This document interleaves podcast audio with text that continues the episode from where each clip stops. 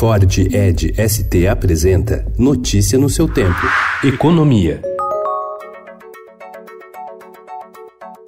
Depois de um dia de discussões e de pressões pela alteração do texto, a Câmara deve votar hoje o projeto de reforma da Previdência. O presidente Rodrigo Maia, do Democratas do Rio de Janeiro, concordou com uma nova fórmula para o cálculo do benefício para as mulheres. Agentes de segurança pública, professores e procuradores do Ministério Público, por meio da Procuradora-Geral da República, Raquel Dodge, ainda tentavam abrandar as regras estipuladas para essas categorias. Às 10h30 da noite, o plenário da Câmara rejeitou por 331 votos a 117 um requerimento para retirar a Previdência da pauta. O número indica que há mais votos que os 308 necessários para aprovação de uma proposta de emenda à Constituição. Pelo placar da Previdência elaborado pelo Estado, havia ontem 298 votos favoráveis à proposta. O número de votos contrários era de 117 e 24 parlamentares se disseram indecisos. Outros 65 deputados não quiseram responder. Apenas sete parlamentares não foram encontrados pela reportagem.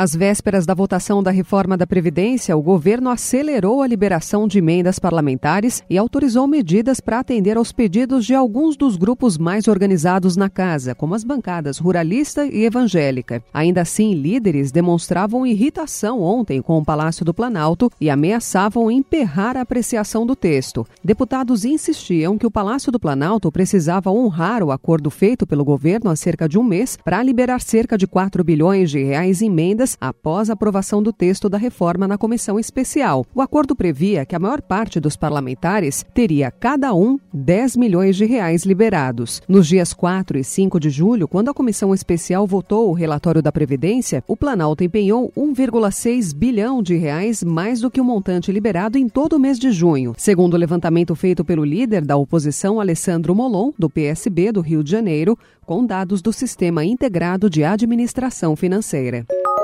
O governo vai acabar com o e-social e lançar dois novos sistemas para a prestação de informações previdenciárias, trabalhistas e tributárias em janeiro. A equipe pretende reduzir já nos próximos dois meses o número de dados que empresas e empregadores domésticos são obrigados a informar dos atuais 900 para cerca de 500.